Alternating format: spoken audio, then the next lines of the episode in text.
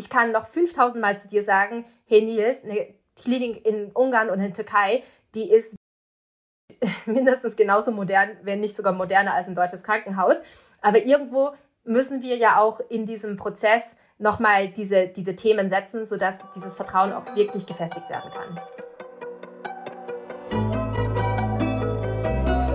Forever Young, der Gesundheitspodcast vom Lanzerhof. Von und mit Nils Behrens. Zur Haartransplantation in die Türkei, die Zähne richten lassen in Ungarn oder Brustvergrößerung aus Polen. Wahrscheinlich kennt jeder jemanden, der schon einmal einen medizinischen Eingriff im Ausland hat machen lassen. In vielen Fällen aus Kostengründen. Doch kann man den Ärzten im Ausland wirklich vertrauen? Und falls ja, ist es wirklich nur das Geld, was einen in die Ferne treibt? Genau diese Fragen beantwortet mir mein heutiger Gast. Dr. Sophie Chung ist CEO und Mitbegründerin von QNO Medical.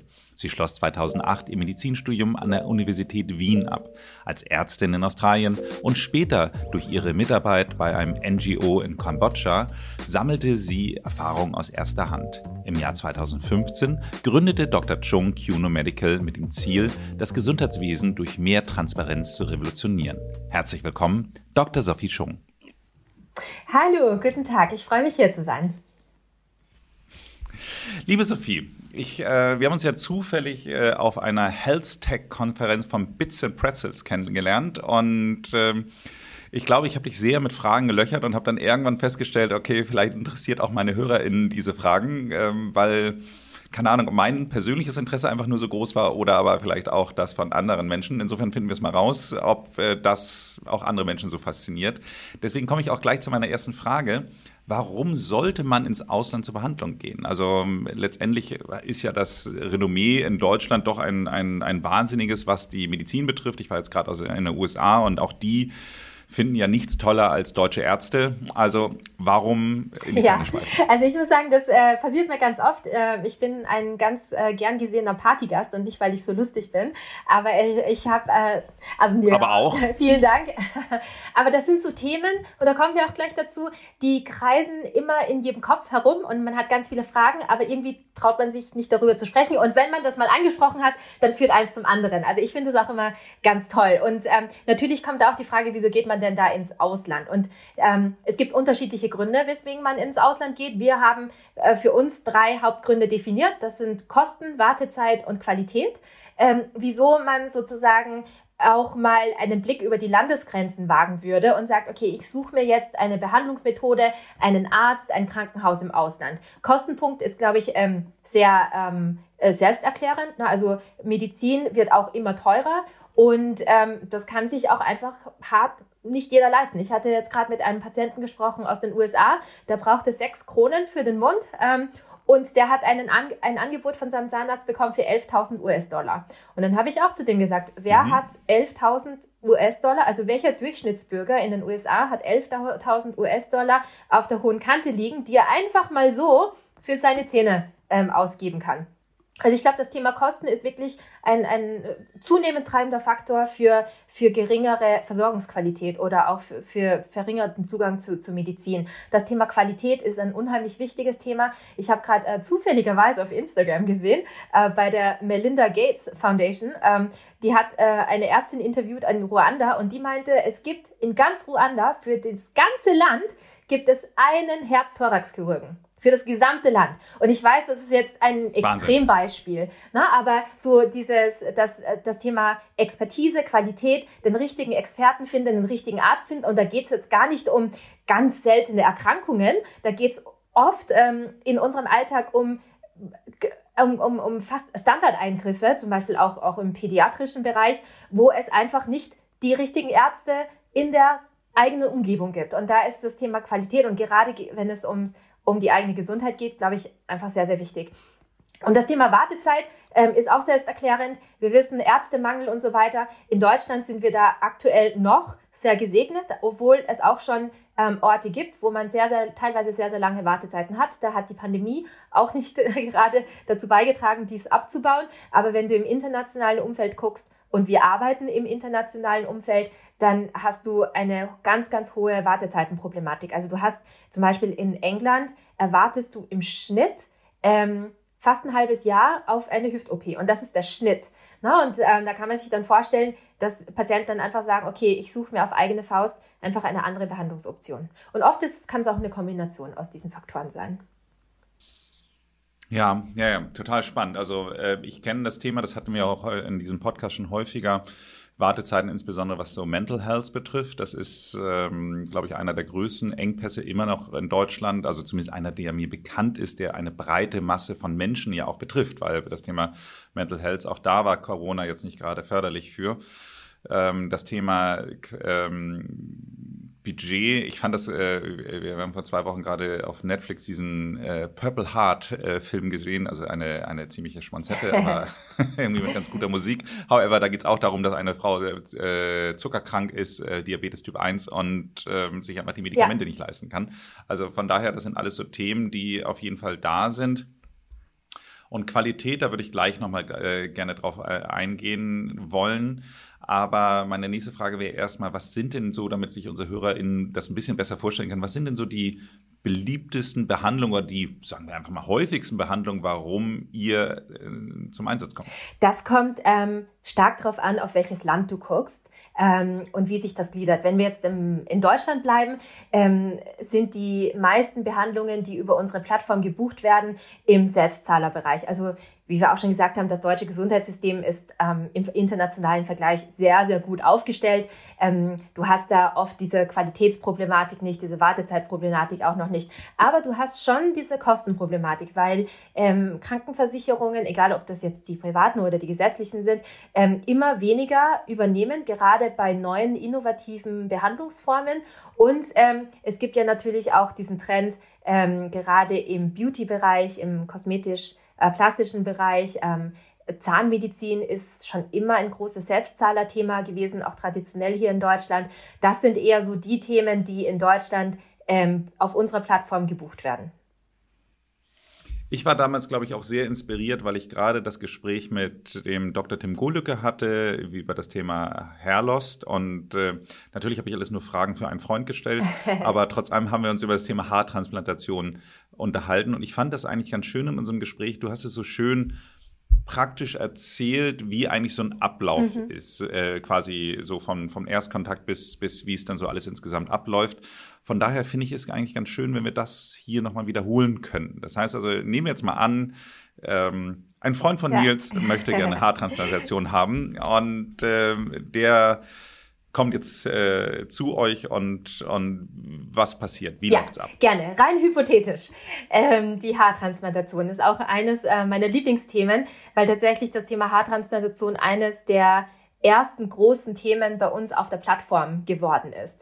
Und ähm, du wirst gleich sehen, wieso, wieso das auch so ist. Also ähm, vielleicht äh, ganz kurz auch äh, für die Leute, die den, den Podcast nicht gehört haben, ähm, der sehr empfehlenswert ist, aber 30 Prozent aller Männer haben erblich bedingten Haarausfall. Das ist eine ganz schön große Zahl an Männern. Und von daher ist das Thema Haarausfall einfach ja, ein sehr präsentes Thema für ganz, ganz viele Männer. Da muss ich auch zugeben, das war mir gar nicht so bewusst, bis ich QNO Medical gemacht habe und bis ich wirklich tief in diese Materie ähm, gegangen bin. Also wenn man Medizin studiert und ich bin ja Medizinerin, das ist, das wird eigentlich gar nicht abgehandelt. Aber was ich ähm, realisiert habe, ganz, ganz früh in der Firmengeschichte, ist es das Thema Haare, Haarwuchs, Haarverlust ähm, für viele, auch ähm, jüngere Männer, also weit unter 30, ein, ein großes Thema ist. Und die gute Nachricht hier ist, dass es ähm, viele Behandlungsmöglichkeiten gibt, medizinisch, also quasi medikamentös, aber es gibt auch quasi einen, einen Art invasiven Eingriff, ähm, womit man äh, das Thema Haarausfall äh, behandeln kann. Und ähm, wie läuft das ab?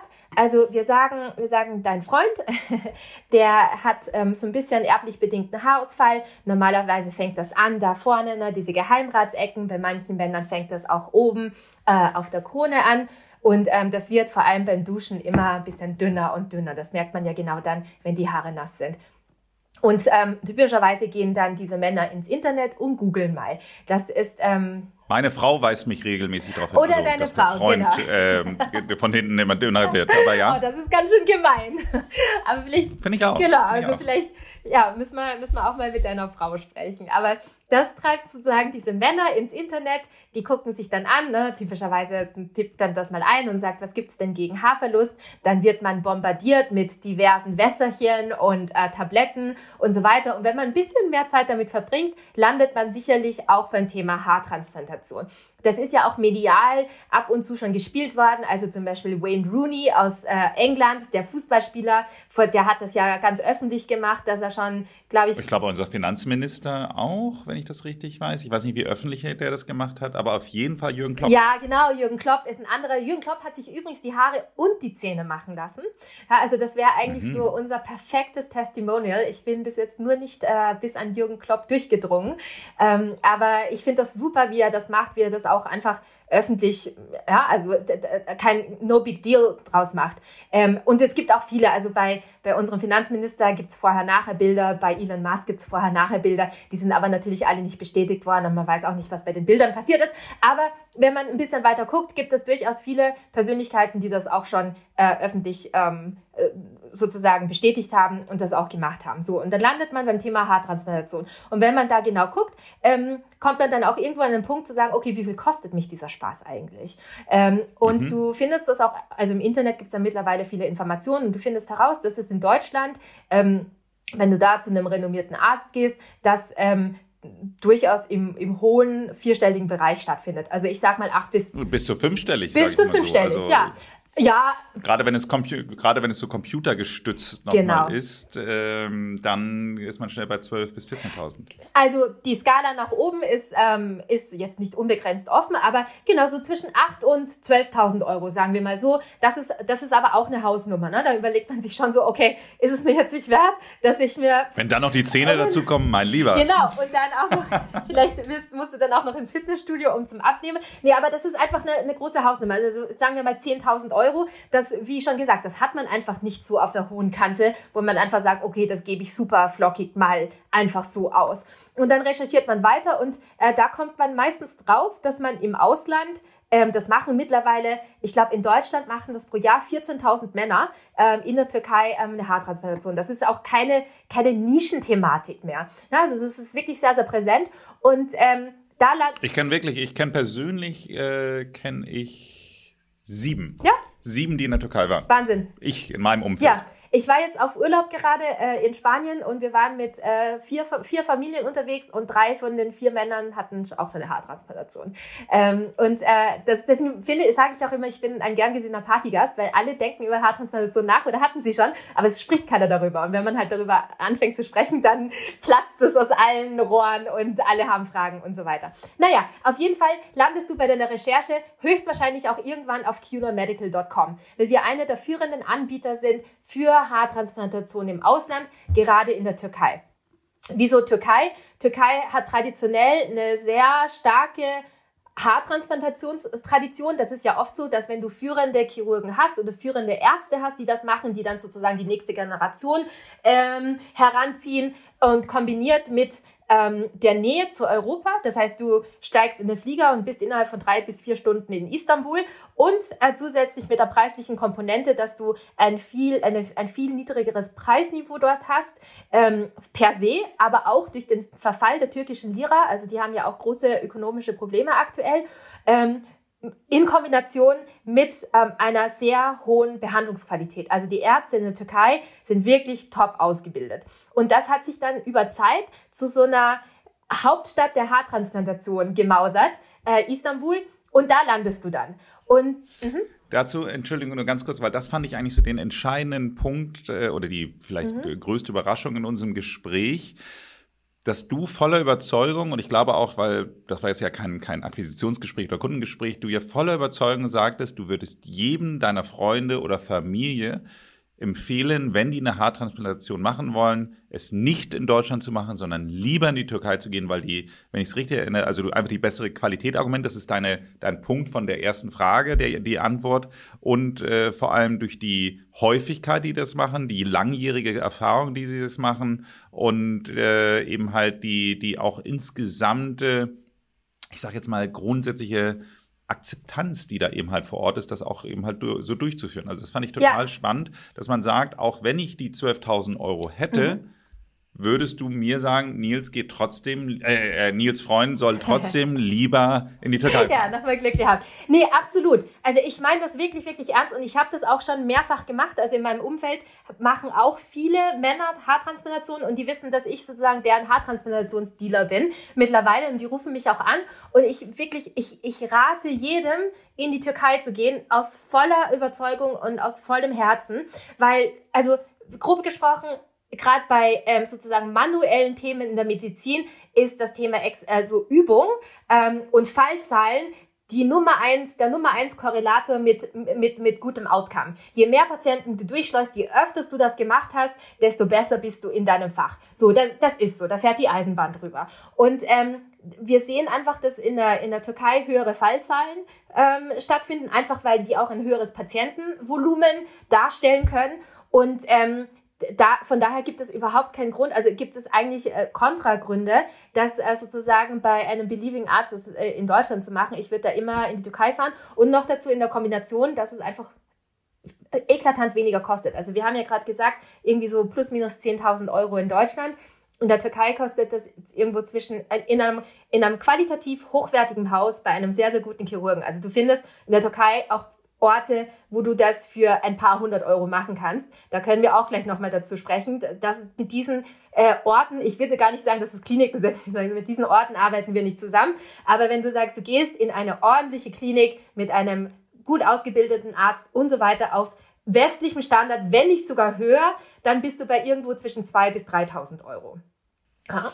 Und was ich so interessant fand, ähm, äh, wie gesagt, ich habe ja äh, das auch schon mal im Internet nachgelesen, wenn du dann so bei einigen Anbietern jetzt hier auch äh, in Hamburg guckst, dann haben die dann irgendwie so drei Stufen. Es gibt dann ein Verfahren, was man wohl so gut wie gar nicht mehr macht, wo dann so büschelweise an einer Stelle was rausgeschnitten wird und dann irgendwie büschelweise auch wieder transplantiert wird. Dann gibt es eben halt die nächste Kategorie, wo man das dann eben halt so einzeln welche rauspickt und woanders dann wieder reinsetzt. Und dann kann man das Ganze eben halt auch noch alles äh, computergestützt machen. Und das wäre das, was eben halt das minimalinvasibelste wäre und alles irgendwie mit künstlicher Intelligenz und keine Ahnung was. Und auch dazu hast du mir was gesagt. Ähm, ähm, dass du sagtest, das würdest du nicht machen. Ja, genau. Ich, ich hoffe, ich bekomme jetzt keinen Shitstorm nach diesem Podcast. Oh Gott. Ja, nee, aber ähm, ich, ich kann, also muss ich vielleicht dazu sagen, ich selbst bin ja keine, keine, keine Haartransplantationsexpertin im Sinne von, ich habe das selbst schon mal gemacht. Das, was ich weiß, ist, dass wir mit wirklich führenden Ärzten in diesem Fach zusammenarbeiten, wirklich mit den besten Ärzten und ähm, wir da sehr, uns da sehr nah mit ihnen austauschen. Und das, äh, was du jetzt gerade angesprochen hast, diese Rob Roboter, assistierte Methode, die gibt es. Das, ähm, da gibt es unterschiedliche Roboter. Das, ähm, die bekannteste ist die ARTAS-Methode zum Beispiel. Ähm, und da sagen viele unserer Ärzte, dass es eigentlich eher ähm, Marketing gesteuert ist und gar nicht die besseren Outcomes ähm, generiert. Wieso? Weil das Thema Haartransplantation ein ultra manueller Vorgang ist, wie du schon gesagt hast. Also es werden wirklich die einzelnen Haarfollikel aus deinem Hinterkopf heraus ähm, isoliert, also äh, herausgestanzt quasi. Und diese werden wirklich einzeln von einem Menschen manuell vorne oder oben, je nachdem, wo deine Haare gebraucht werden, wieder manuell eingesetzt. Und da spielen so Themen wie die Haarwuchsrichtung eine große Rolle. Na, du willst ja nicht, dass nach der Haartransplantation alle deine Haare in die gleiche Richtung und stur gerade, schnurstracks gerade wachsen da ist es wichtig, dass man sozusagen die Dichte richtig setzt. Da ist ganz viel Intuition dabei und Erfahrung. Und viele unserer Ärzte sagen, das ist wie eine Kunst. Es ist wie eine Kunst, ein natürliches Haarwachstum ähm, sozusagen äh, wiederherzustellen durch die Art und Weise, wie man diese ähm, Haarfollikel manuell äh, implantiert. Und da sagen unsere Ärzte, dass das die Maschine nie genauso gut machen kann wie ein Mensch, der das schon tausende Mal gemacht hat und das richtig gut kann. Und das ist nur mein Punkt. Das ist auch das, was ich dir gesagt habe. Deswegen, man lässt sich, man lässt sich oft verleiten, dass man sagt, okay, ein Roboter, AI, keine Ahnung, das ist auf jeden Fall immer besser. Das ist auch signifikant teurer. Und da kann ich entgegnen, dass das gar nicht so ist. Und wenn man wirklich den Guten findet, dass es äh, oft der Fall ist, dass man da vielleicht sogar ein besseres Ergebnis erzielen kann.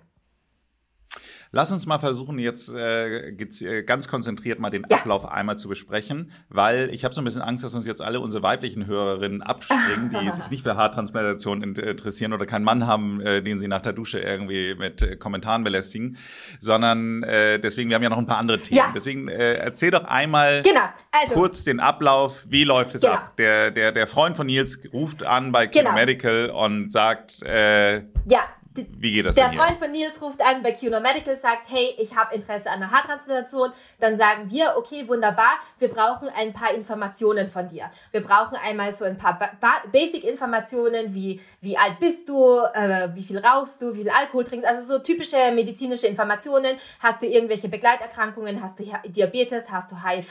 Also so ein bisschen einen generellen Gesundheitsstatus, weil es da schon äh, teilweise Kontraindikationen gibt. Das ist das Erste. Und das Zweite ist, wir fragen nach Fotos. Weil wir wollen einmal sehen, wie sieht dein Haarausfall aus, wie sieht deine Haarlinie aus, wie dicht ist dein Haar. Vielleicht hast du eine Vollglatze. Ja, dann müssen wir dir dann auch irgendwann sagen, so sorry, ähm, es ist vielleicht ein bisschen das zu geht spät, dann nicht das mehr. geht dann nicht mehr. Ja, das wäre auch nochmal mhm. ein Punkt. Man darf nicht zu lange warten. Viele machen den Fehler, zu lange zu warten.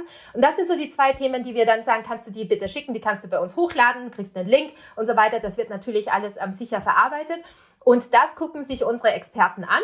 Ähm, die gucken sich sozusagen deine Grunddaten an, sie gucken sich deine Fotos an und dann bekommst du automatisiert schon ein erstes Angebot geschickt. Ja, in diesem Angebot steht drinnen, ähm, wie viele Grafts, also wie viele Haarfollikel ähm, man schätzt ähm, die transplantiert werden müssen.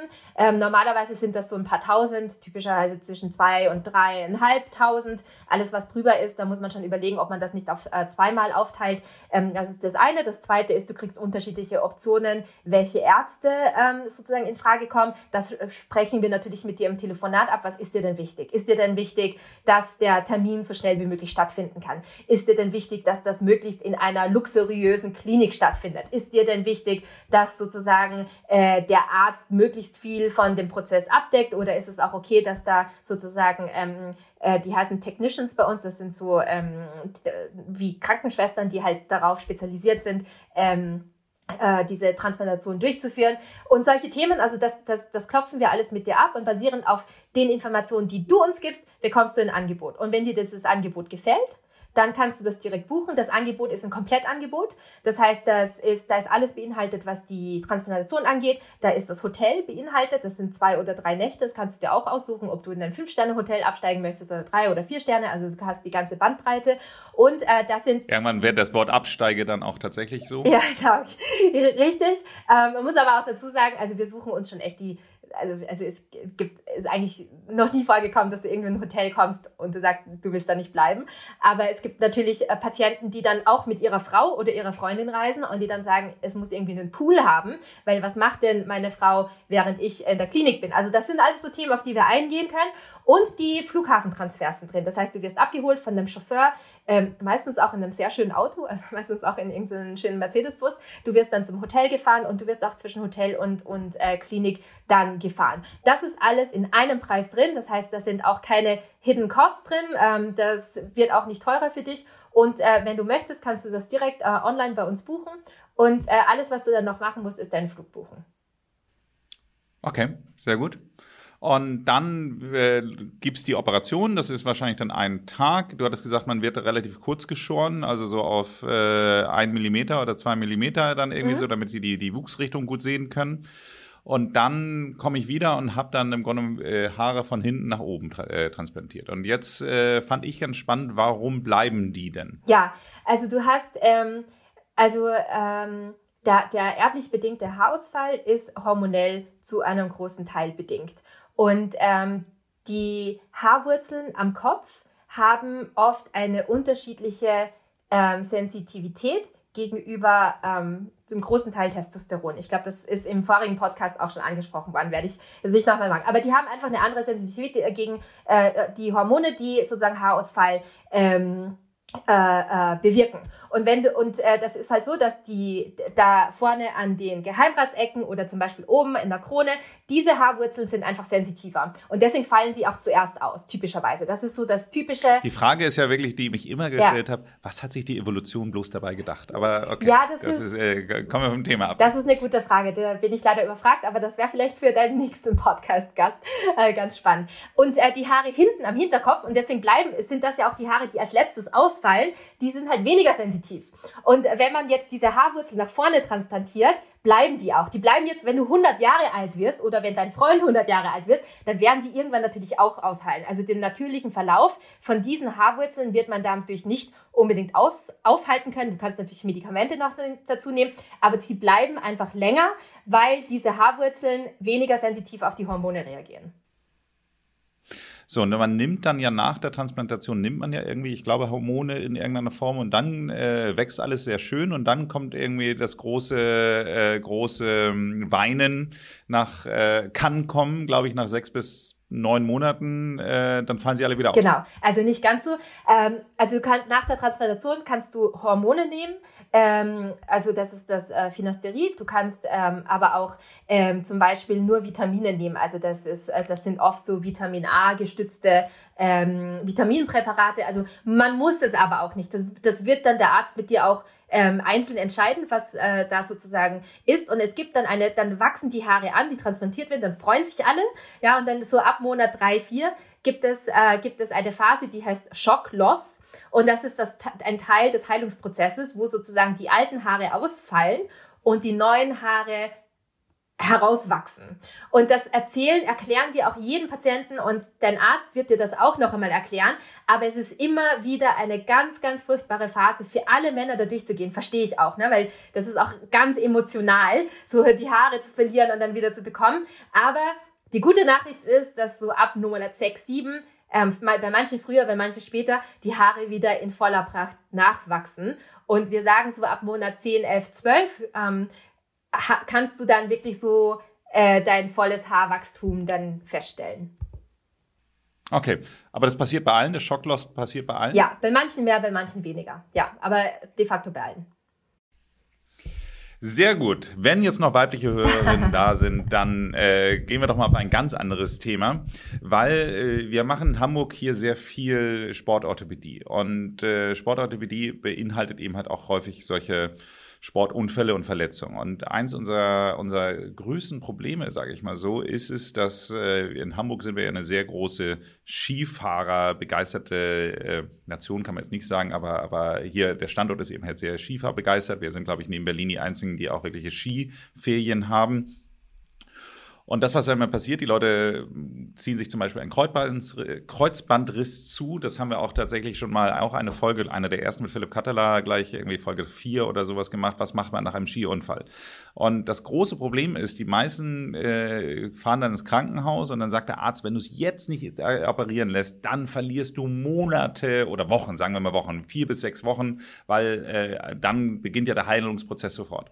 Das Problem ist bei den meisten, äh, also viele muss man nicht zwingend operieren. Aber das ganz große Problem ist, dass ähm, niemand hier in der Nachbetreuung da ist. Das heißt also, es fühlt sich dafür dann keiner mehr verantwortlich. Und äh, die, also ein, ein äh, sehr guter Freund von mir, hallo Sascha, äh, der hat wirklich das, das Thema, der hat eine zweijährige Odyssee hinter sich, bis es dann nach zwei Jahren nochmal wieder neu operiert wurde, weil einfach niemand, niemand in irgendeiner Form äh, die Verantwortung dafür übernommen hat, was da scheinbar auch schiefgelaufen mhm. ist. So. Und äh, jetzt stelle ich mir mal vor, Jetzt kommen wir jetzt vielleicht zu einem etwas weiblicheren Thema, weil wir äh, zwar auch Kloppo jetzt eben halt schon hatten mit seinen Zähnen, aber Veneers sind ja auch bei den Damen sehr, sehr beliebt. Also eine, eine Verblendung, weiße Verblendung der Zähne und äh, das alles ein bisschen gerader und weißer und schöner und Instagrammable aussieht.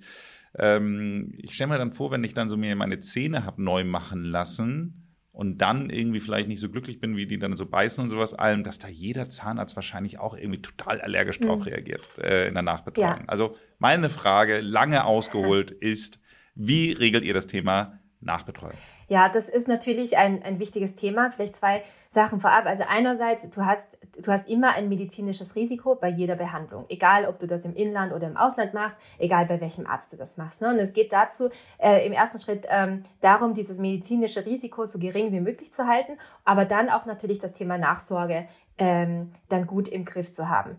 Ähm, was wir machen, ist, dass wir sozusagen einerseits sozusagen, ähm, bei der Auswahl der Ärzte schon vorarbeiten, damit quasi das Thema Nachsorge so gering wie möglich äh, gehalten werden muss. Das heißt, wir arbeiten sehr eng mit unseren Ärzten zusammen. Wir suchen die einfach sehr, sehr sorgfältig aus. Ähm, und äh, das, das ist das eine. Der zweite Punkt ist, dass sozusagen Komplikationen in zwei Zeitspannen stattfindet. Es gibt sozusagen Kurzzeitkomplikationen direkt nach der OP, direkt nach der Narkose, ähm, Blutungsrisiko und all diese Themen. Das sind so ähm, ein bis drei Tage nach der, nach der OP.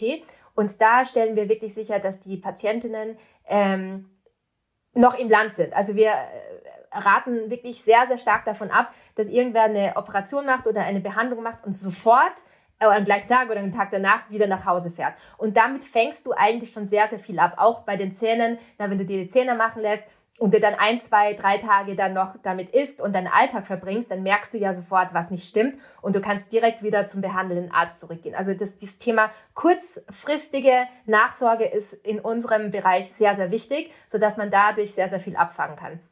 Natürlich ist es so, dass du nach Hause fliegen könntest und äh, irgendwann dir eine Venier ähm, ein, ein Venier abfällt. Das ist ja übrigens auch ähm, letztens äh, im letzten Dschungelcamp einer einer der Tina passiert. Der ist im Dschungelcamp auch so ein Venier-Ding ähm, abgefallen. Das kann, wie gesagt, immer passieren. Bei so einfachen Themen ähm, machen das die, die, die Zahnärzte schon. Und wenn sie es nicht machen, dann machen die das aus äh, so ein bisschen aus Eitelkeit nicht, weil sie sagen, das ist nicht meine Arbeit und deswegen greife ich dieses Ding nicht an. Aber bei so, so was Oberflächlichem, wo man so ein Venier de facto einfach wieder draufkleben muss, hat das nichts mit Verantwortung und Arbeit und Risiko zu tun. Das ist wirklich, dann weigert, muss man auch dazu sagen, das kennen wir auch, dass sich dann einige Ärzte dann weigern und sagen, oh, du warst im Ausland, bist du jetzt selbst schuld.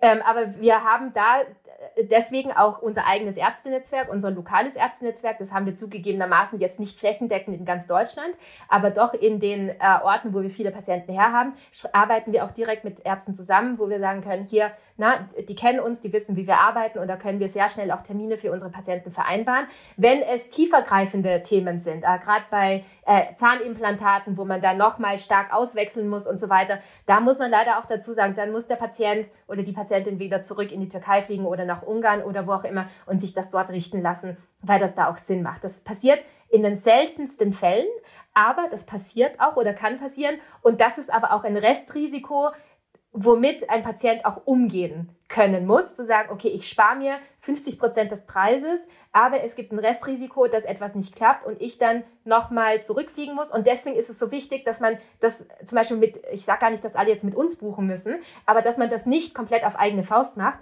sondern das wirklich mit wem Professionellen macht, der auch weiß, was in diesen Situationen zu tun ist. Einen kurzen Hinweis in eigener Sache. Habt ihr schon einmal über den Lanzerhof als Arbeitgeber nachgedacht? Da kann man noch mehr über das Thema Gesundheit und ein langes Leben lernen als hier in diesem Podcast. Und man arbeitet in den schönsten Orten Europas. Wir haben offene Stellen auf Sylt, am Tegernsee, in Lanz oder in Hamburg. Natürlich bieten wir Jobs im medizinischen Bereich, aber auch in der Küche, am Empfang oder in der Buchhaltung. Schaut doch mal rein. Unter lanzerhof.com slash Karriere findet ihr alle offenen Stellen und vielleicht lernen wir uns schon bald als Kollegen kennen. Du hast einmal den Punkt gesagt, die Auswahl. Auf eurer Website steht, wir bieten über 1000 Ärzte in 25 Ländern. So. Ich finde, das ist schon echt eine sehr beeindruckende Zahl. Da frage ich mich tatsächlich, ähm, wie könnt ihr denn dafür die Qualität mhm. bürgen? Das sind ja echt schon viele. Ja, das, das, ist eine, das stimmt. Und man muss aber auch dazu sagen, wie auf jeder Plattform haben wahrscheinlich die Top 50 Ärzte bekommen oder die Top 100 Ärzte bekommen so 80 Prozent des Patientenvolumens. Ne? Und dann hast du so einen ganz langen Rattenschwanz an. Das heißt nicht, dass alle 1000 Ärzte die ganze Zeit irgendwie äh, mit, mit uns äh, da so eng zusammenarbeiten. Das muss man fairerweise hier auch dazu sagen. Aber nichtsdestotrotz ist das Thema Qualität ja ganz wichtig. Wir haben unsere eigene ähm, Bewertungslogik entwickelt, da heißt QNO-Score. Ähm, da gehen über 20 unterschiedliche Qualitätskriterien rein. Ähm, das ist sehr, sehr stark datenbasiert. Das sind Themen wie Fallzahlen, wie wir am Anfang schon besprochen haben, äh, Komplikationsraten. Ähm, wir gucken uns aber auch an äh, die Ausbildung, wo hat dieser Arzt studiert, ähm, wo hat er wissenschaftlich gearbeitet. Und das sind alles Korrelatoren. Wir sagen, das sind gar keine, ähm,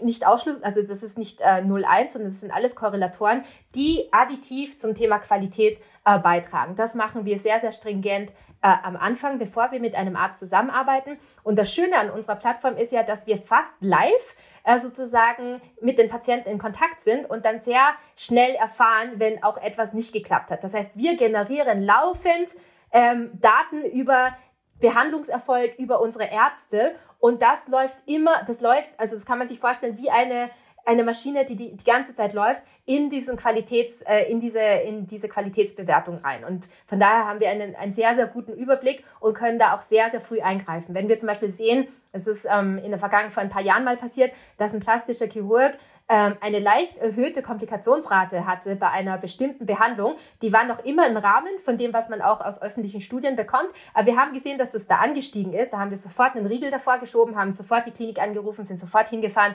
und haben äh, mit dem gesprochen und die konnten uns ehrlichweise da auch nicht überzeugen, dass die da jetzt Maßnahmen ergreifen, diese, diese Rate wieder runterzuziehen und dann haben wir den offline genommen. Und sowas kriegt man, sowas macht sonst niemand, also es macht keine Klinik in dieser, in dieser, in dieser Konsequenz und ein Patient wird im Zweifelsfall auch niemals von diesen Daten erfahren. Und von daher ist es auch wichtig, dass wir, also wir versuchen das so transparent wie möglich zu machen, ähm, aber äh, uns ist es sehr wichtig, dass wir da sehr nah dran sind am Geschehen.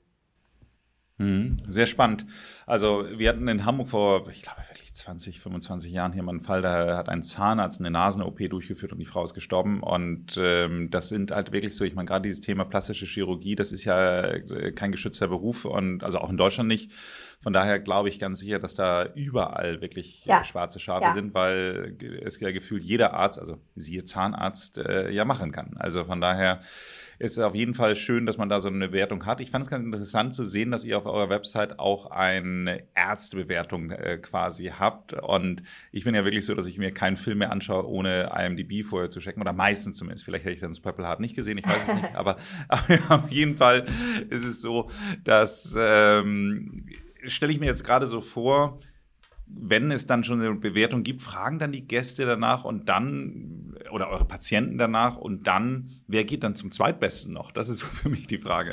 Ja, also es ist ja, bei Bewert Bewertungen sind ja sehr qualitativ. Ne? Also es ist auch, wenn du zum Beispiel auf Amazon gehst, da ist es ja auch selten so, dass du sagst, der ist jetzt 100% besser bewertet als der andere, weil Bewertungen ja zwei Dimensionen haben oder drei Dimensionen eigentlich. Also eine Dimension ist die Anzahl der Bewertungen. Also das, ähm, wenn einer fünf Sterne hat, aber nur zwei Bewertungen hat, zählt das weniger, als wenn irgendwer 4,8 Sterne hat, also Punkte hat, ähm, aber 1000 Bewertungen. Also so die Anzahl Bewertungen spielt schon eine große Rolle. Dann natürlich sozusagen die Zahl, die da rauskommt. Und ähm, auch äh, als dritter Aspekt auch die Anzahl der negativen Bewertungen. Also äh, hast du 4,8, aber eigentlich immer nur Bewertungen zwischen 4 und 5 und dafür mehr Vieren. Oder hast du 4,8, aber deine Bewertungsspanne ist irgendwo zwischen 5 Sternen und 0 Sternen zum Beispiel. Und ähm, wir sind ja, wie du sagst, du guckst immer auf IMDb, wenn ich irgendwie was kaufe, gehe ich sofort auf Amazon und gucke mir die, Be also wir sind ja mittlerweile als ähm, E-Commerce äh, digitalisierte Menschen darauf trainiert, auch Bewertungen gut äh, sozusagen für uns verwenden zu können. Und ähm, äh, von daher sind das, sind das sozusagen die, die Kriterien. Und in unserem Fall ist es so, dass das Thema Bewertung eher ein Vertrauensfaktor ist, ne? also dass die Patienten sozusagen von anderen Patienten das lesen. Und der QNO-Score eher sozusagen ähm, das Qualitätskriterium darstellen oder in Kombination dazu. Was ja noch dazu mitspielt, ist ja das Thema Preis auch noch. Also das Schöne ist ja, dass sozusagen die teuersten Ärzte nicht unbedingt die besten sind oder die günstigsten Ärzte nicht unbedingt die schlechtesten. Also eigentlich gar nicht. Das korreliert nicht. Und äh, da kommt es wirklich ganz stark darauf an, auf äh, diese Faktoren. Und oft sind das auch ähm, Patienten, die schon mit einer gewissen Vorstellung kommen. Die kennen entweder, die haben entweder Freunde, die das schon mal gemacht haben, oder die sagen, ich habe über diesen Arzt gesprochen und der besonders gefällt mir sehr gut. Also es ist gar nicht so dieses lineare Entschei also lineare Entscheiden, wie das bei einfachen Produkten der Fall ist, wie Filmen oder Schuhe kaufen, sondern wenn es wirklich um deine, um eine Gesundheit geht, gucken sich die Patienten das schon sehr, sehr genau an.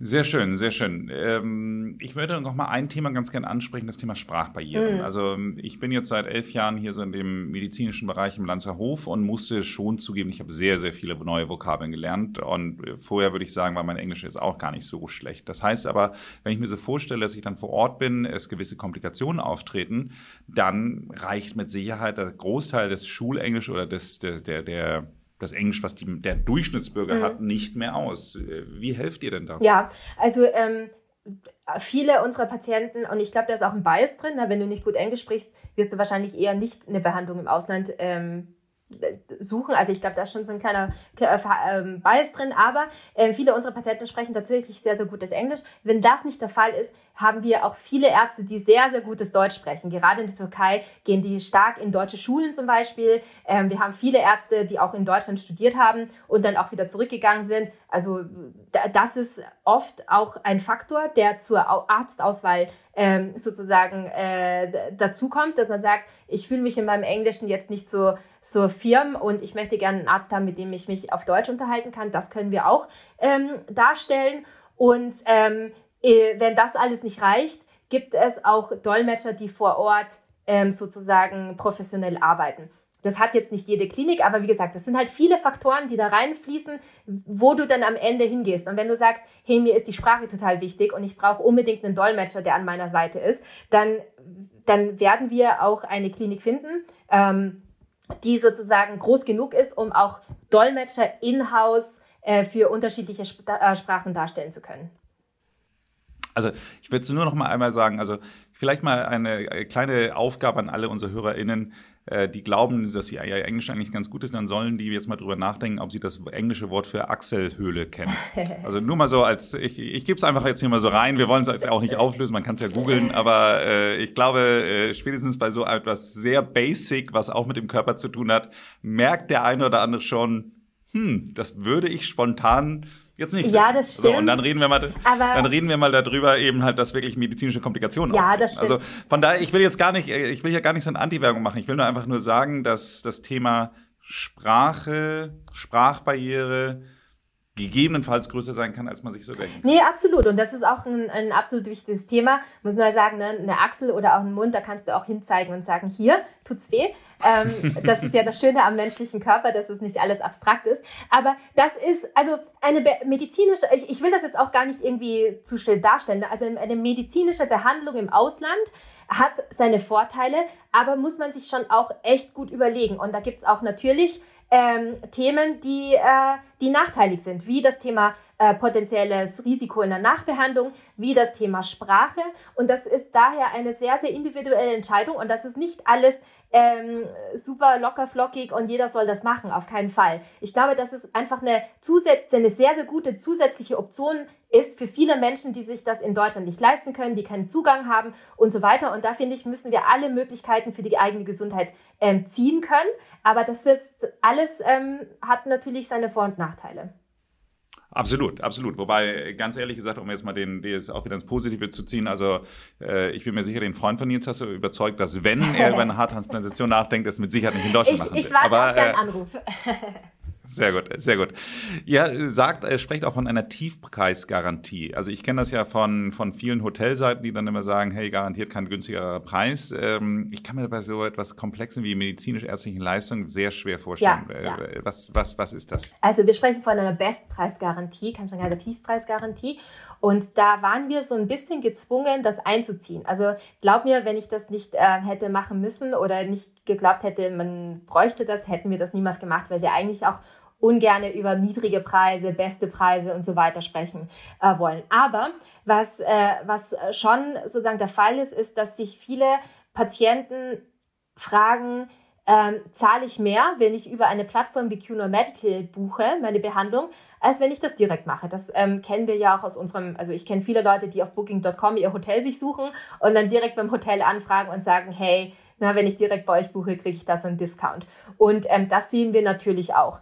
Und um das dem entgegenzukommen zu, zu und nicht jedem Patienten das einzeln erklären zu müssen, haben wir gesagt, wir brauchen irgendwas, das das zum Ausdruck bringt und was Patienten auch verstehen. Und diese Bestpreisgarantie ist ja auch etwas, was wir nicht erfunden haben, sondern das versteht man als Endkonsument irgendwo. Und alles, was wir eigentlich damit sagen möchten, ist, dass man keinen Nachteil hat, äh, über QNO Medical zu buchen, sondern ganz im Gegenteil, ganz viele Vorteile.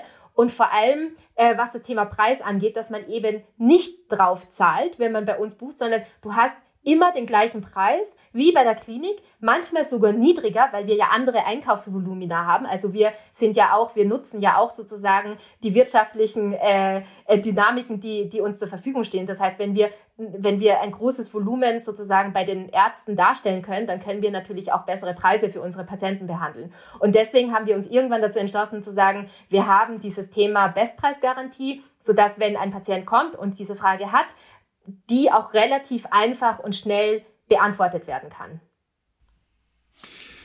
Ich finde es ganz interessant. Ich war ja mal früher bei der TUI und äh, da kennt man dieses Tour-Operator-Thema ja auch, ja. dass die Leute immer sagen, hey, ich brauche keine Pauschalreise mehr, ich kann das alles selber mir zusammenstellen. Und ich fand das ganz interessant. Wir hatten das Glück, ich hatte eine sehr aufwendige Machu Picchu-Reise gebucht äh, für im September 2020 hätte die stattfinden sollen. Die ein oder anderen erinnern sich noch, da war irgendwie was mit so einem Virus, der durch die Welt gegangen ist und äh, dementsprechend hat die Reise nicht stattgefunden. Ich habe mal äh, nachgerechnet, diese ähm, diese Reise bestand im Grunde genommen eigentlich aus zwölf Bausteinen, so mit allen F Zwischenflügen, mit allen Leistungen, die da so, äh, zusammen sind und äh, alles, was da so, so reingehört. Und ich habe es über einen Veranstalter gebucht, nicht über die TUI, die macht sowas nicht, aber trotz allem äh, habe ich es mir über einen Veranstalter zusammenstellen lassen. Und äh, dann habe ich einfach gesagt, sorry, Corona, wir können nicht reisen, so. Und dann war das deren Problem. Mhm. Also das ist eben halt tatsächlich genau das, was du beschreibst. Also wenn du, wenn du dich selbst drum kümmerst, äh, kann es sein, dass du den einen oder anderen Euro sparst, den du ja gerade widerlegt hast, dass man es nicht tut.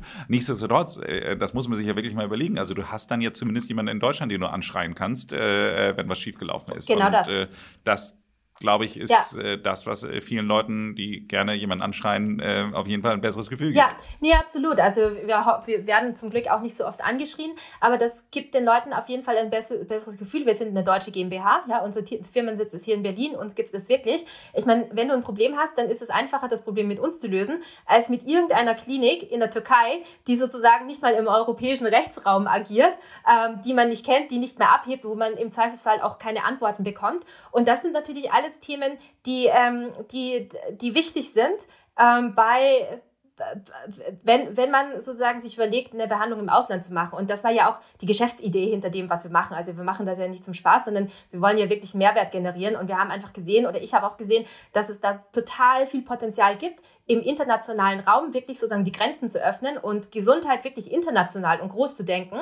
Aber gleichzeitig muss man das auch sicher machen und seriös machen und auch so machen, dass die Leute ein gutes Gefühl dabei haben und wirklich auch das bekommen, ähm, was sie sich gewünscht haben. Wir hatten jetzt an dem Beispiel der Haartransplantation hatten wir ja berechnet, also jetzt, liebe Hörerin, nicht, äh, keine Angst, es geht jetzt nicht schon wieder nur um die, die Haare, aber wir hatten da ja eine Ersparnis von fast 80 Prozent. So, ähm, ist das normal oder was würdest du sagen, äh, sind so die Range, in der äh, so eine äh, Ersparnis stattfindet? Ja, also wir sagen so zwischen 50 und 80 Prozent. Bei Haartransplantation hast du quasi den Vorteil, dass du wenig Materialkosten hast und viel Arbeitskosten. Das heißt, du profitierst von den niedrigen Lohnkosten in, in, in, in im Ausland zum Beispiel. Ähm, wenn du bei Zähnen guckst, bei Zahnimplantaten, da kaufen die genauso bei den gleichen, ähm, bei den gleichen Laboren ein oder das gleiche Material ein. Das heißt, da hast du ein bisschen eine andere, eine andere Margenstruktur und da ist das da, da, da sparst du dann eher so 50 Prozent, was auch schon unheimlich viel ist ähm, oder vielleicht auch 40 Prozent. Aber also das, das Einsparpotenzial kann sehr, sehr signifikant sein und je teurer die Behandlung, desto höher das absolute Einsparpotenzial in den meisten Fällen. Ich stelle mir so vor, jeder, der mal über irgendeine Plattform einen Mietwagen gebucht hat, äh, der kennt das dann, da steht man am Flughafen und dann sagen die dann so, ja, Moment, hier ist aber eine mhm. Abdeckungs-, eine ja. Versicherungslücke, sie haben die Reifen nicht versichert oder die Scheiben nicht versichert oder keine Ahnung was und das kostet Tausende von Euro, wenn das jetzt irgendwie passiert und verkaufen dir dann immer noch irgend oder versuchen dir immer noch irgendetwas anderes zu verkaufen. Ähm, Gibt ja. es die Fälle bei euch auch? Ja, äh, nein, gibt es nicht. Ich sehe schon, du versuchst so alle Möglichkeiten gerade abzuklopfen, was ja auch sehr gut ist. Aber genau das ist mir gerade passiert. Ich war ja gerade in Spanien auf Urlaub und genau ist das ist passiert. Mietwagen gebucht, dann war der Flug verspätet, dann haben wir angerufen, halt, hat der, haben die Leute gesagt, wenn du zu spät kommst, hast du halt Pech gehabt, hast keinen Mietwagen. Ähm, und dann sind wir angekommen und wir hatten zwar Versicherung gebucht, dachten wir, aber dann ist uns noch mal irgendwie mehr verkauft. Und genau das passiert den ganzen Tag. Und da habe ich mir auch gedacht, sowas gibt es bei QNO Medical nicht. Also wir, wir bieten Paketpreise an und da bekommst du wirklich alles inklusive Medikamente, inklusive Mieder, keine Ahnung was, was du brauchst, da drin. Ähm, die Situation, dass du dann im Zahnarztstuhl sitzt und deinen Mund offen hast und gar nicht mehr sprechen kannst und der Zahnarzt dann sagt, oh, wir müssen noch dies und dies machen, ist das für sie okay? Und du dann einfach so nicken musst, das wollen wir auf, also genau diese Situation wollen wir vermeiden. Was auf je, aber was natürlich passieren kann, ist, dass du, das ist gerade äh, im Bereich der plastischen Chirurgie, ne, du gehst dann hin, hast eigentlich ähm, eine Brustvergrößerung zum Beispiel gebucht und ähm, dir gefällt die Klinik gut und dann sagst, na jetzt, wo ich schon da bin, könnte ich mir auch noch ähm, ein paar Fillers ähm, sozusagen äh, genehmigen oder auch eine kleine Botox-Behandlung. Das ist aber dann kein Upselling oder das ist dann auch kein irgendwie wir wir wir machen da doch heimlich irgendwie Kosten drauf, sondern das äh, sehen wir auch ganz oft, dass die Patientinnen dann ähm, von selbst sagen, ich äh, möchte, ich habe dann irgendwie Lust auf mehr oder ich möchte dann auch gerne mehr machen. Das ist natürlich möglich, aber wenn, wenn du bei dem bleibst, was du bei uns gebucht hast, ähm, wirst du auch keinen Euro mehr bezahlen müssen. Ich fand das ganz interessant, neben der Best-Price-Garantie, entschuldige, das war keine Tiefpreis-Garantie, sondern eine Best-Price-Garantie, habt ihr ja auch eine Zufriedenheitsgarantie. Und da stelle ich mir jetzt gerade vor, weil wir hatten jetzt gerade das Thema Brustvergrößerung, wo man dann vielleicht im Zweifelsfall sagt, so dann, äh, hinterher, oh, die ist aber auch, sieht auch viel größer als, aus, als ich dachte, oder, oder die ist mir doch zu klein, oder keine Ahnung was. Ähm, also gerade bei Schönheitskorrekturen würde ich so denken, Zufriedenheitsgarantie, hm. Ja. Also äh, kann ich mir vorstellen, dass da, also äh, auch da kenne ich Menschen, die ich hier natürlich hier auch nicht nennen möchte, äh, die nicht mit allem, was sie so an Eingriffen gemacht haben, zufrieden waren. Ja, das ist, das ist tatsächlich auch. Ähm das ist wahr und äh, ehrlicherweise werden wir wahrscheinlich das Thema Zufriedenheitsgarantie auch ein bisschen umbenennen müssen, weil das tatsächlich ähm, teilweise falsch verstanden wird und das ist auch überhaupt nicht unser, unser Ziel.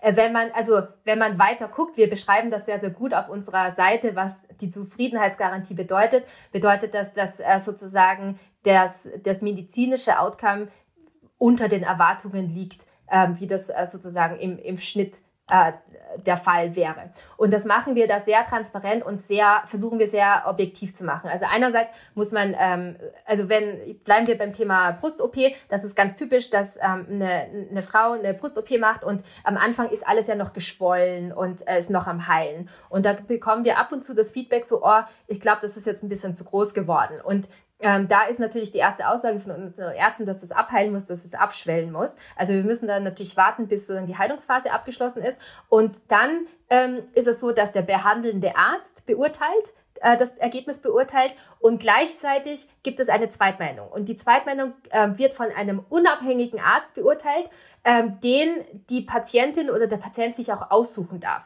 Ähm, von da, also ich, um, um da sozusagen diese Objekti Objekti Objektivität darzustellen. Und wenn, wenn der Patient oder die Patientin sagt, gefällt mir nicht, ist nicht gut, wenn der behandelnde Arzt sagt, hast du recht, habe ich nicht gut gemacht.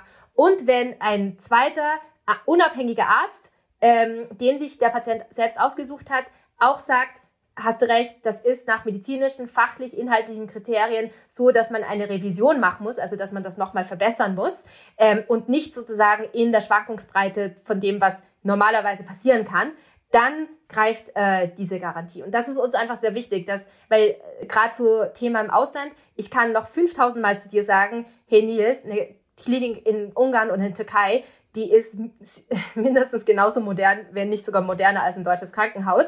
Aber irgendwo müssen wir ja auch in diesem Prozess nochmal diese, diese Themen setzen, sodass dieses Vertrauen auch wirklich gefestigt werden kann. Okay, habe ich verstanden. Ab wann lohnt es sich denn zu euch zu kommen? Ich sag mal so, äh, wenn äh, ich ein Zahnbleaching für 250 Euro machen möchte, dann äh, lohnt sich vielleicht der Anruf bei dir nicht, oder? Ja, also ich sag mal, wenn du ohnehin in der Türkei bist, ja, und dann sagst, ich möchte mir gerne noch irgendwie die Zähne bleachen lassen, dann hätte ich gesagt, das zahlt sich auf jeden Fall aus. Extra deswegen dorthin zu fliegen, zahlt sich nicht aus. Ähm, wir sagen immer so ab, ab einem ab einem vierstelligen Betrag, also so ab 1000, 5000, 600 Euro, da fängt es halt an, dann Sinn zu machen. Da hast du dann auch wirklich die Einsparergebnisse. Du musst ja auch wissen, dass na, ein Flug äh, ins Ausland auch ein paar hundert Euro direkt kostet. Das musst du erstmal rein gespart haben, bevor du dann den Effekt hast. Das heißt, ja, du hast vollkommen recht, bei einfachen äh, Eingriffen ähm, zahlt sich das normalerweise nicht aus. Wir haben jetzt sehr viel über das Thema Schönheitskorrektur Mhm. gesprochen und es gibt ja auch solche äh, Themen wie Kinderwunsch, aber es sind ja alles Dinge, die keine klassische, also Entschuldigung, jetzt äh, ich, ich möchte jetzt niemanden sagen, der jetzt nicht drunter leidet, vielleicht unter irgendwelchen Schönheitskorrekturen oder, oder wie wichtig der Kinderwunsch ist. Das möchte ich überhaupt nicht kleinreden.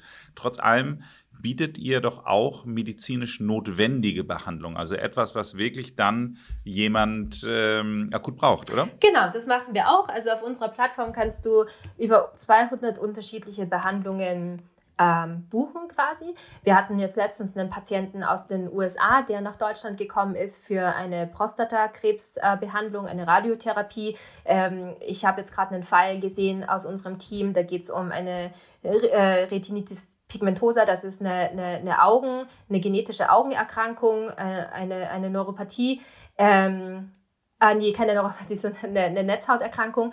Und ähm, das sind, ähm, und dieser Patient ist zum Beispiel aus Laos. Ja, also wir, wir, das sind dann ein bisschen andere Patientengruppen, ähm, die teilweise aus anderen Ländern auch kommen.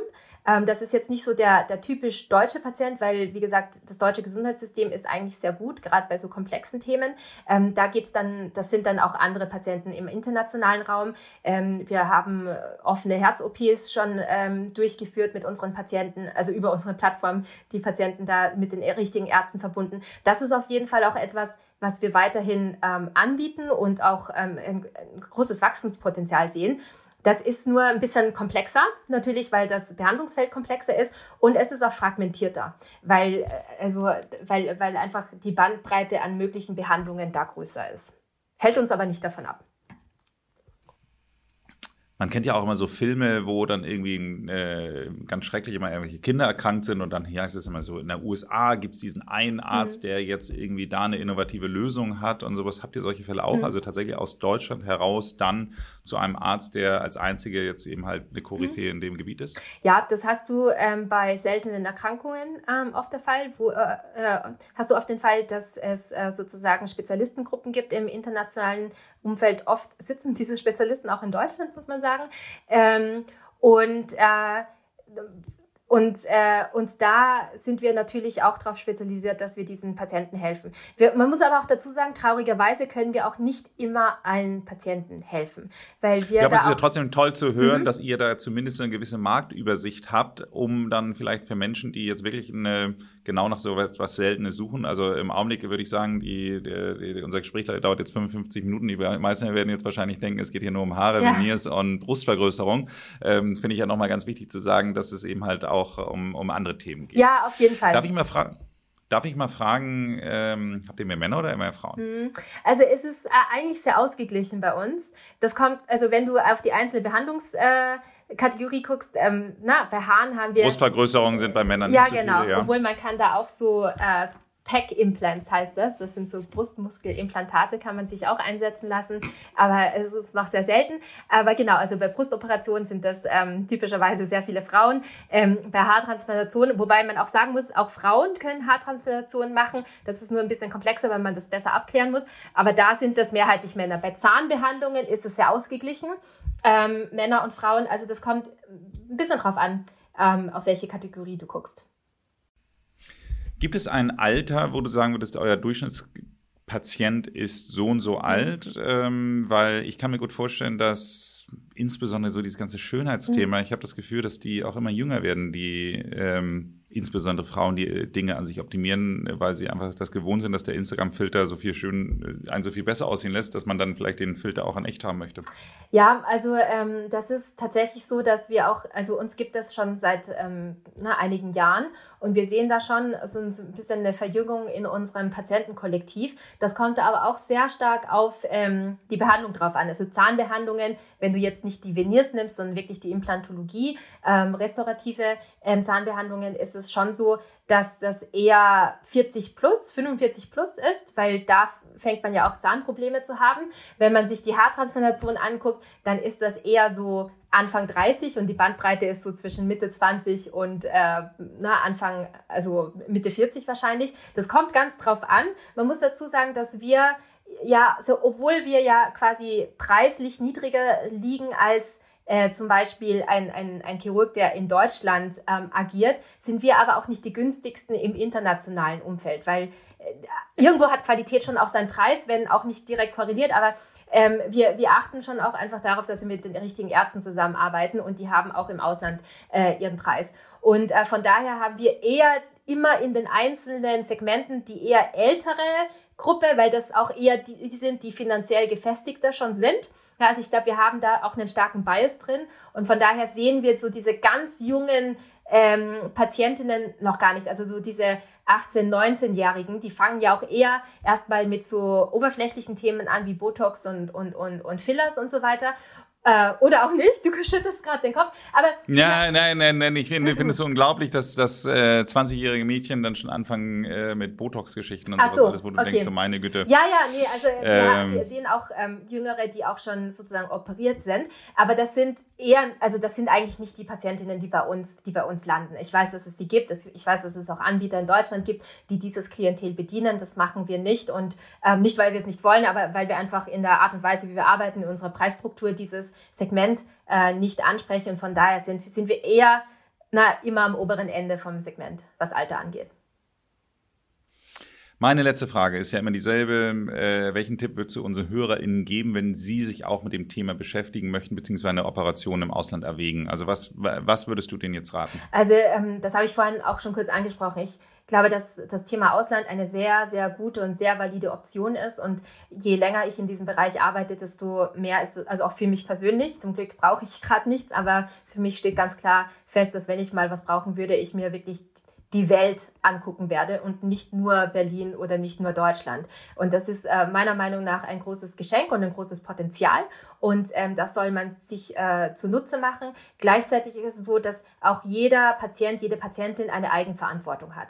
Und das sehen wir auch ganz oft, dass Patienten ähm, sozusagen äh, auf der Jagd sind nach dem besten Angebot, nach dem besten Versprechen. Also bei uns landen oft Patienten, die sagen, okay, ich brauche eine Haartransplantation und dieser Arzt hat mir versprochen, 7000 Grafts in einer Sitzung zu machen. Und wir sagen halt, das geht nicht, das ist nicht, das ist nicht gut, das, er, na, das ist einfach zu lange und so weiter. Und die sagen dann so, ist mir egal, ich will es trotzdem machen. Oder es gibt äh, Frauen, die irgendwie äh, Reality-TV gucken und eine Kim Kardashian sehen und dann sagen, okay, ich will auch so einen, das heißt BBL, Brazilian Butt Lift, wo man sozusagen Fett absaugt im Körper und das dann äh, im Po dann modelliert und sagen, ich will auch so einen Po wie Kim haben und das zwar möglichst günstig und möglichst schnell. Und da müssen wir dann auch sagen, das ist so nicht möglich, weil eine Kim Kardashian, die hat mindestens sieben oder acht OPs hinter sich, um so einen Körper zu bekommen. Das bekommst du nicht und wahrscheinlich hunderte von tausend von, von, von Dollar ausgegeben und das bekommt man halt nicht mit einem Mal hin. Und manchmal ist es wirklich so, dass wir fast gegen unser eigenes Geschäft argumentieren müssen und sagen müssen, das geht nicht, das ist nicht empfehlenswert.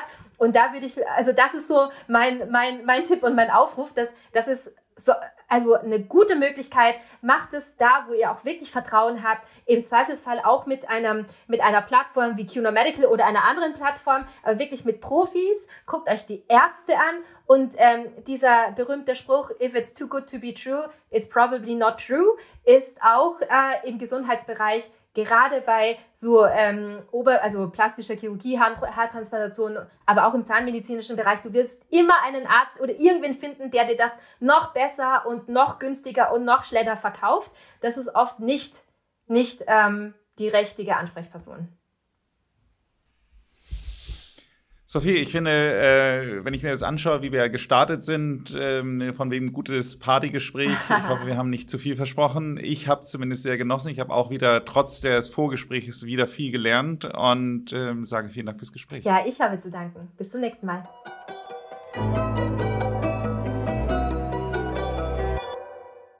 Sag mal, deine Arbeit äh, verleitet die dich manchmal auch äh, vielleicht selbst über das Thema Selbstoptimierung nachzudenken? Total. Weil, Es ist, ja klar. Also man muss, man muss ja schon sagen, irgendwie so eine schöne gemachte Brust, die sieht schon einfach sehr schön aus. Und wenn du eine schöne gemachte Nase siehst, die wirklich gut gemacht ist, da, also du siehst besser aus. Das ist so. Ja, das ist so, dass du dann besser aussiehst. Und, ähm, und natürlich ist das verleitend, das zu machen. Andererseits äh, glaube ich, also ich war jetzt auf Ibiza, ja, und da war wirklich am Strand, also weil ich auch den Blick dafür habe, 70 Prozent der Brüste waren operiert. Alt und jung und alles. Und dann denke denk ich mir so, vielleicht ist es auch einfach schön, eine natürliche Brust zu haben, die nicht so perfekt aussieht. Und dann gehst du halt so ein bisschen gegen den Trend. Und da bin ich immer so hin und her gerissen, ob das jetzt irgendwie, deswegen, also ich habe an mir noch nichts machen lassen, ich würde es nicht ausschließen, aber es war auch jetzt auf Ibiza wirklich wieder so, wo ich mir gedacht habe, so, hm, vielleicht, vielleicht sehen, also sehen dann alle Brüste gleich aus, vielleicht ist es dann doch nicht das, was ich möchte. Wenn Ihnen diese Folge gefallen hat, hören Sie sich doch auch mal die Folge Nummer 142 an. Hier spreche ich mit Dr. Tim Golücke über Ursachen, Symptome und Behandlung des Haarausfalls. Wir würden uns natürlich auch sehr über eine Bewertung bei Spotify oder Apple Podcasts freuen. Abonnieren Sie diesen Podcast, damit Sie keine Folge mehr verpassen. Ansonsten machen Sie es gut und bleiben Sie jung.